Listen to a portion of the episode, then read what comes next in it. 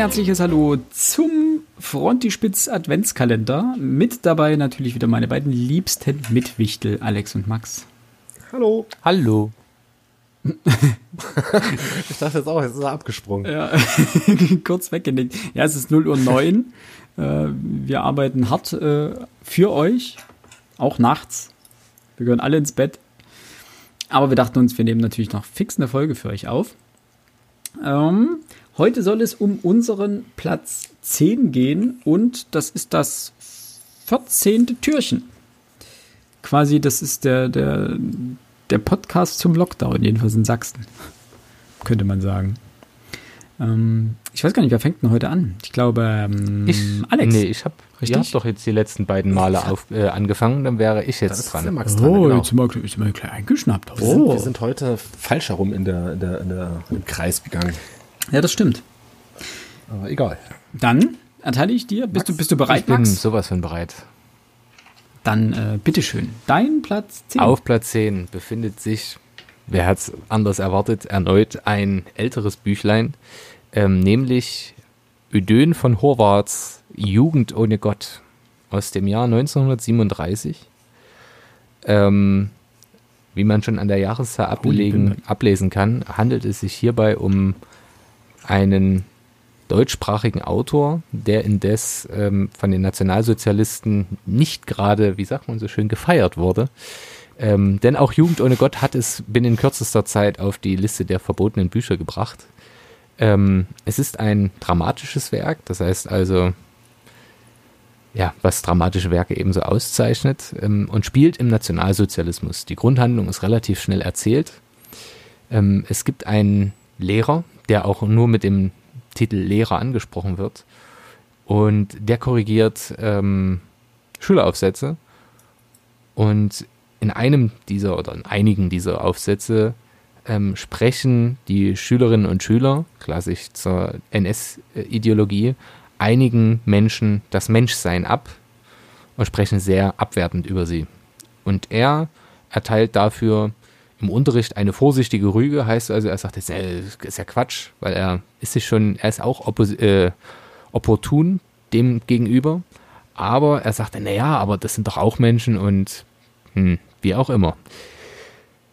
Die Schülerinnen und Schüler äh, sind darauf nicht allzu gut zu sprechen, denn kurze Zeit später kommt, bekommt dieser Lehrer Ärger mit einem Vater. Und ähm, der regt sich über dieses Humanisieren auf und das passt ja überhaupt nicht zu dem, was die Politik vorgibt und ob er denn ein Problem mit dem Staat hat. Ähm, es wird problematisch. Und auch wenn er Angst hat davor, was jetzt passiert, sinniert er sehr viel, mit, auch mit einem alten Philologenkollegen, der schelmisch Julius Caesar genannt wird, äh, darüber, was alles nicht stimmt.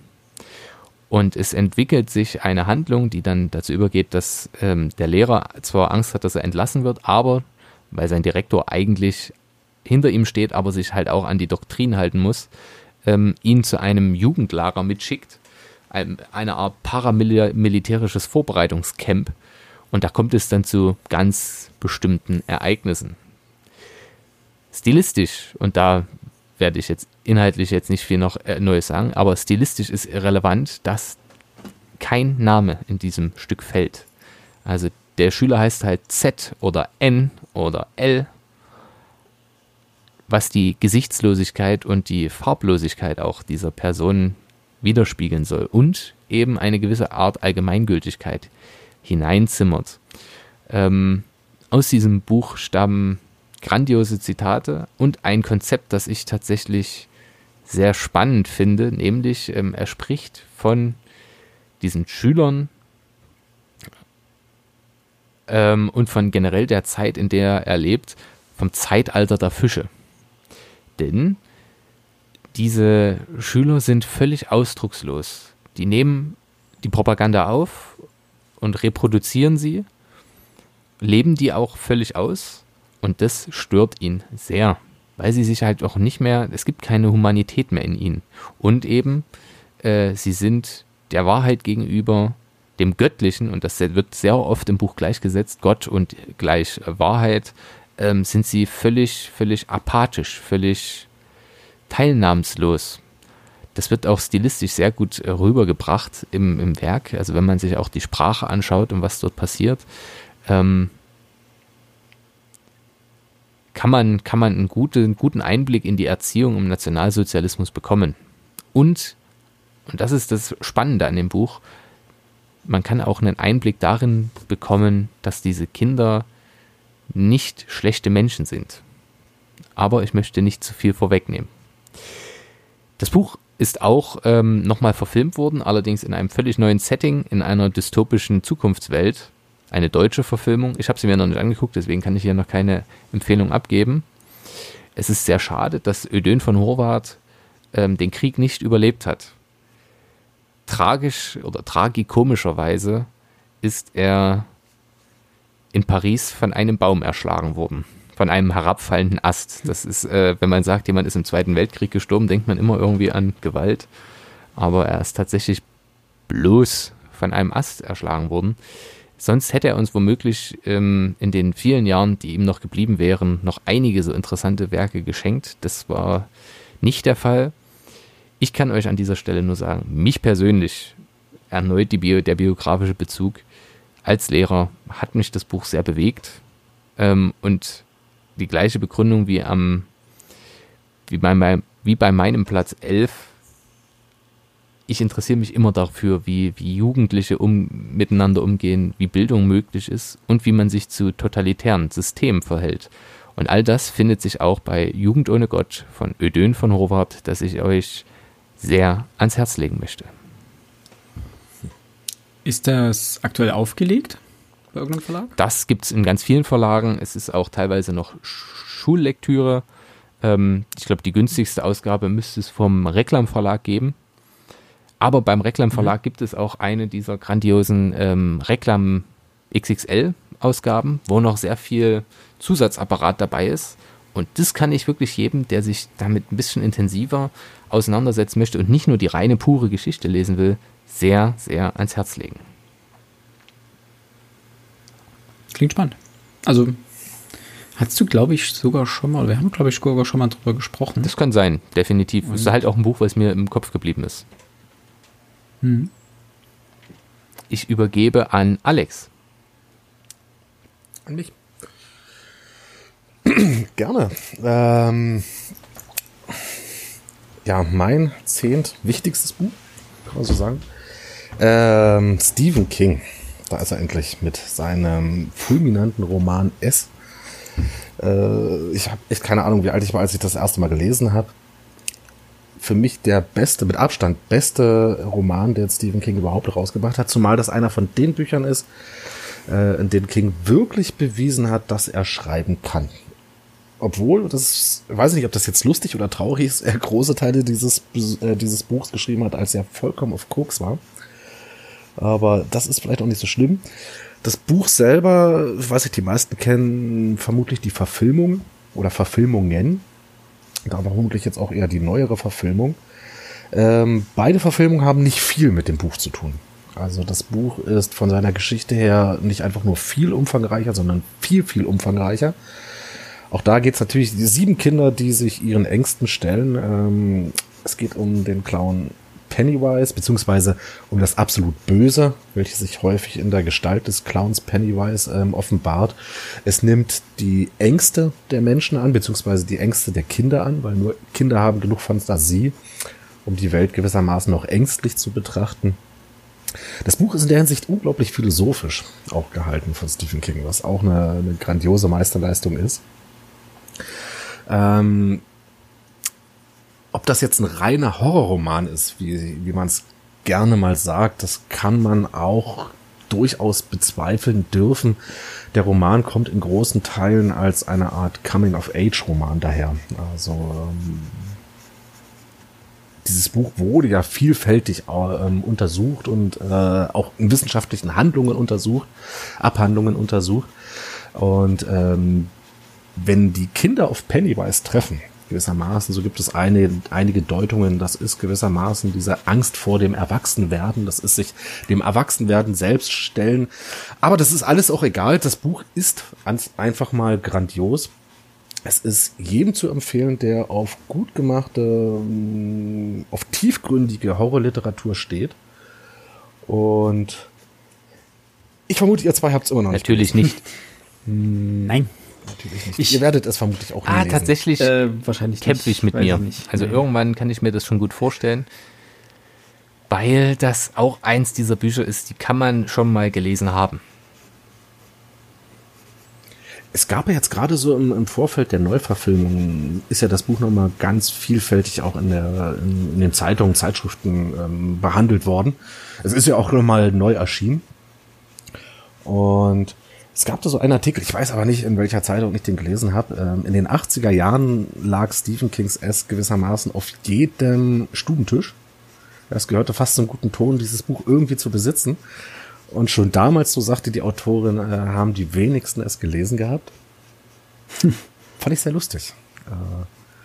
Ich weiß gar nicht warum. Es ist, es ist ein unglaublich dicker Wälzer. Es ist, glaube ich, ähm, das zweitdickste oder zweitlängste Buch, was King je geschrieben hat. Das längste war, glaube ich, The Stand, ne?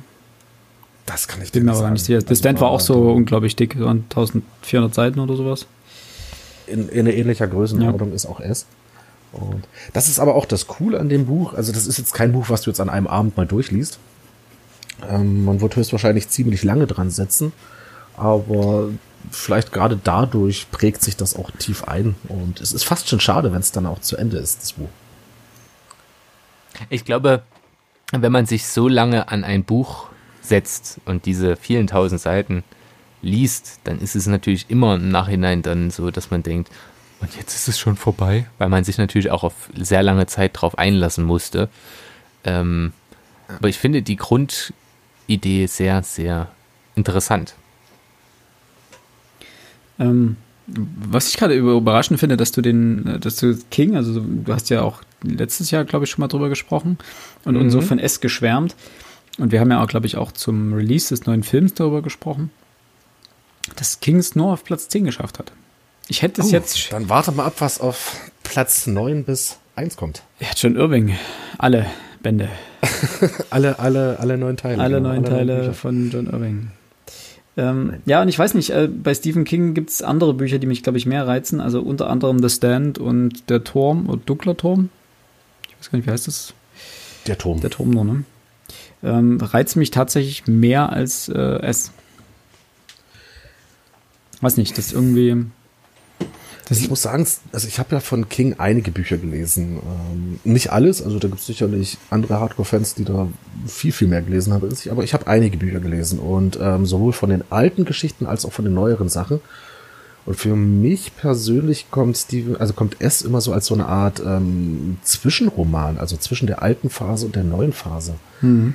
Ähm, also so gerade wenn man so, so Friedhof der Kuscheltiere oder Carrie als die alten Romane nimmt oder äh, weiß ich nicht, was die neuen ja, The Stand, glaube ich, jetzt als eines der relativ neuen oder, oder Duttits, also hier Dreamcatcher, ähm, das King, weiß ich nicht, es ist, es ist so gruselig wie die alten Sachen, aber es ist so modern geschrieben wie das moderne, äh, wie die neuen Sachen. Okay. Also das ist, ich weiß nicht, ähm, ist auch für King wahrscheinlich, ich weiß jetzt nicht, wie lange er dran gesessen hat. Ähm, er hat es auf jeden Fall geschrieben, als er ich sag mal, nicht unbedingt in der besten Verfassung seines Lebens gewesen ist. Könnte das, den, das, ähm, das Kilo Koks in seinem Kopf das auch könnte ein Indiz sein. Alkoholprobleme hatte er, ähm, als er das Buch geschrieben hat. Ähm, ich weiß nicht, vielleicht hat er sich damit mit diesem Buch auch irgendwo selbst frei gekämpft. Also keine Ahnung, also jetzt deute ich hier wirklich also ins Blaue hinein. Aber das Buch, das, das scheint mir wirklich so eine, so eine Art Wendepunkt auch im, im, im Werk Stephen Kings zu sein. Hm. Vielleicht. Jetzt hör aufs mir das schmackhaft. Hat er sich ja all das ja, Böse ja, in seinem Herzen, das er in S verarbeitet hat, genau darin, da, da eingesperrt und konnte danach freier schreiben. Das kann, das kann, kann gut sein. Alter, wie blumig. ich merke schon. So, aber jetzt der letzte. Sauerstoffsättigung nimmt ab im Hirn. Nein, hast du sehr schön gesagt. Äh, ich darf jetzt das, das goldene Ende bilden. Ähm, bei mir hat es auf Platz 10 äh, Jen K. Rowlings Harry Potter geschafft. Okay. Allerdings, und jetzt kommt's, äh, der Orden des Phönix. Oh. Für ganz viele zählt, glaube ich, der Orden des Phönix als einer der schwächsten Bände. Und der Gefangene von Azkaban ist, glaube ich, dürfte so ja. der, das Highlight Buch von allen Das gewesen sein oder von vielen. Wird meine erste Frage an dich sein. Warum? das Weshalb, wieso meinst du?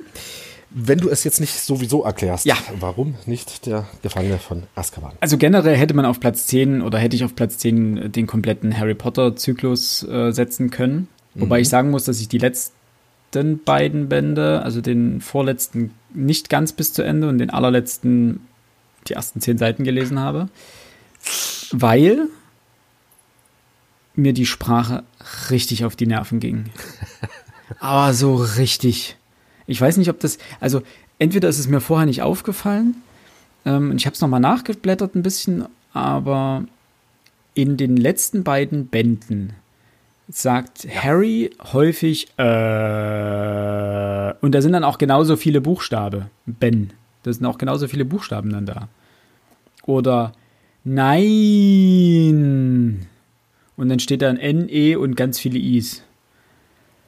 Und das macht mich wahnsinnig in Büchern. Und das Problem ist, dass es nicht nur einmal passiert, sondern dass du es dann zwei, dreimal auf irgendeiner Seite hast, dann ja stehen hast. Und das, das hat mich so wahnsinnig gemacht, dass ich nach 50 Seiten dieses Buch weggelegt habe und gesagt habe, nee, danke, brauche ich nicht. Gucke ich mir lieber den Film an oder so, wenn er dann irgendwann kommt. Also das hat tatsächlich die Harry Potter-Reihe für mich kaputt gemacht. Ähm, aber es soll jetzt quasi nicht um die Harry Potter-Reihe gehen und, und wie sie für mich äh, an Bedeutung verlor, sondern eigentlich um Band 5. Und es gibt einen einfachen Grund, warum warum gerade dieser Band dort gelandet ist. Zum einen finde ich ihn oder fand ich ihn von dem, von diesem, von der Grundidee mit diesem Orden eigentlich sehr cool und sehr spannend. Äh, es ist das längste Buch äh, im Harry Potter äh, Universum, also in, nicht im Universum, aber in diesem, wie viele Bände sind das? Sieben? Sieben, ne? Mhm. Genau. Es ist das längste von den sieben Büchern. Mit 1200 Seiten oder irgend sowas. Ähm, ich glaube, der, der letzte Teil kommt auch knapp ran, aber hat irgendwie ein paar Seiten weniger. Ähm, und der eigentliche Punkt, warum es bei mir äh, ganz vorne steht, ist, weil das war so der, die, die Hochphase Phase meiner Harry Potter Manie. Also, was Manie ist vielleicht ein bisschen übertrieben, aber die Hochphase der Ze- Zeit, wo ich Harry Potter wirklich unglaublich gerne gelesen habe. Und meine Mutter hatte mir damals eine Lesung geschenkt. Das heißt, wir waren abends oder vom, am Vortag der Veröffentlichung des Buches waren wir im äh, Haus des Buches hier in Dresden. Damals noch nicht Thalia. Und da gab es ganz oben eine Lesung und die ging bis 12 Uhr, glaube ich. Und danach konnte man das Buch dort direkt vor Ort kaufen. Und äh, die Lesung war erstens unglaublich cool. Also er hat das erste Kapitel gelesen oder, äh, oder ein Stück daraus. Und ich kann mich nicht mehr mal erinnern, wer, wer das gelesen hat. Ich weiß einfach nur noch, dass es äh, sehr, sehr eindrucksvoll vorgelesen hat und äh, ähm, das sehr toll war. Und ich, ich glaube, das erste Mal auch ge- generell bei einer Lesung war. Und danach hat meine Mutter mir das äh, Buch spendiert. Wir sind nach Hause gefahren und ich habe, glaube ich, die halbe Nacht durchgelesen. Und ähm, da das das einzige Erlebnis in dieser Art mit einem Buch war, also nicht das die halbe Nacht durchgelesen, das hatte ich auch schon bei anderen Büchern und auch vorher schon, aber so dieses, dieses, dieses komplette Paket, ne? Also neuer Harry Potter Band, ne? Man hat der Feuerkelch war, glaube ich, Band, der, der vierte Band vorher. Ähm, fand ich gl- unglaublich spannend, den hatte ich davor nochmal gelesen, weil ich wusste, ah, es kommt jetzt bald der neue Band und ähm, dann habe ich eben diese Lesung geschenkt bekommen und mich übelst darauf gefreut, dort irgendwie äh, was Neues zu erfahren. Ähm, dann das Buch gleich mitnehmen zu können, ähm, weiß halt noch, stand ja dieser Riesenstapel voll Bücher und dann konnte sich da jeder ein, eins mitnehmen. Und äh, dann nach Hause zu fahren und im Auto schon irgendwie die ganze Zeit lesen zu wollen, aber es war natürlich viel zu dunkel nachts halb eins. Und dann nach Hause und ins Bett und dann das Buch irgendwie bis nachts um drei, um vier gelesen. Und dann es weglegen zu müssen, weil man weiß, äh, am nächsten Tag muss man irgendwann auch wieder aufstehen. War cool und das war irgendwie so einprägsam, dass ähm, es gerade dieses Buch ist, was mich bei Harry Potter am meisten irgendwie fasziniert hat. Okay. Und äh, knapp danach kommt natürlich dann der Gefangene von Azkaban, der einfach, der storytechnisch einfach kompakter und ähm, besser ist. Also weil er, er zieht sich nicht so in die Länge. Aber was mir noch sehr gut gefallen hat im Orden des Phönix, ähm, ich mochte immer das, das Hogwarts-Schulleben. Mich hat das immer an den Filmen, gerade in den späteren, dann so gestört, dass, dass das Schulleben überhaupt gar keine Rolle mehr gespielt hat. Und in der Zeit mochte ich das, das, das Schulleben sehr gerne. Also ich fand das cool mit den Punkten, die sie bekommen haben für allen möglichen Follow-Funds und die sie auch wieder abgezogen haben. Ich wollte immer wissen, wer, wer, wer House-Champion wird. Und auch die Quidditch-Spiele haben ja in, spielen ja in den äh, Büchern eine größere Rolle. Und so dieses ganze Drumherum hat mich da mal wesentlich mehr fasziniert. Und davon wollte ich immer mehr lesen. Und das ist im fünften Teil relativ ausgeprägt. Auch mit den ganzen Tests, die sie da, glaube ich, schreiben müssen. Und also man merkt diesen Zwiespalt zwischen, hey, wir müssen die Welt retten, aber ah, morgen müssen wir noch einen Test schreiben. Und das fand ich in dem Buch irgendwie immer so äh, faszinierend. Äh, mein Platz 10, Harry Potter und der Orden des Phönix. Von Joanne K. Rowling. Nicht schlecht. Sehr, sehr schön. Nicht schlecht. Also, ähm, ich muss ja sagen, ich beneide dich jetzt wirklich so ein bisschen, eigentlich alle, ähm, die das damals, die mit den Büchern aufgewachsen sind. Ja. Ähm, ich, ich hatte zwar auch mal das eine oder andere Buch schon im Buchhandel gesehen, aber das hat mich jetzt nie groß interessiert. Ne? Bis die Filme kamen, bis der Hype losging, da dachte ich mir, okay, ich hole sie mir jetzt auch mal. Ich habe die ja am Stück gelesen. Was sicherlich auch ziemlich cool ist, aber ähm, wenn ihr dann halt immer so erzählt, ja, und dann ein Jahr gewartet, bis der nächste Roman rauskam und dann hast du dich darauf gefreut und ähm, Harry ist gewissermaßen ebenfalls ein Jahr älter geworden. Ähm, und bei sieben Büchern, das ist ja schon eine unglaublich lange Zeit. Hm. Ähm, da bindet man sich ja auch sehr, sehr stark an dieses Buch oder an die Bücher oder an die Geschichte. Ähm, das finde ich ziemlich cool. Ja, das hatte damals auch so dieses, es gab selten danach Momente, wo ich so auf ein neues Buch hingefiebert habe. Also wo, mhm. wo ein Buch so zentral wichtig war und ich mich so darauf gefreut habe. Klar sagt man sich jetzt immer, ah cool, in zwei Monaten kommt das und das Buch, das interessiert mich und das würde ich dann gern lesen. Aber so dieses wirklich darauf hinfiebern auf ein Buch war, war selten der Fall. Und das war eben beim, beim Harry Potter und äh, der Orden des Phönix war das eben einer der wenigen Male, wo das dann so war. Und danach flachte das komischerweise komplett ab. Ich weiß nicht, vielleicht war ich dann raus oder es hat dann zu lange gedauert oder keine Ahnung. Aber danach ging es ähm, ging's da nieder. Ähm, dann habe ich mich zwar noch auf den Band 6 gefreut, aber den dann, wie gesagt, relativ schnell zur Seite gelegt schon. Und deswegen, weiß nicht, war irgendwie eine einprägsame Zeit. Ja, das glaube ich. Gut, hätten wir es. So. Unser Platz 10 Fertsch. Fertsch. Wir wünschen euch äh, alles Gute, kommt gut durch die letzte Woche vor Weihnachten, ähm, bleibt vor allen Dingen gesund und liest was Schönes. Bis zum nächsten Mal. Morgen. Tschüss.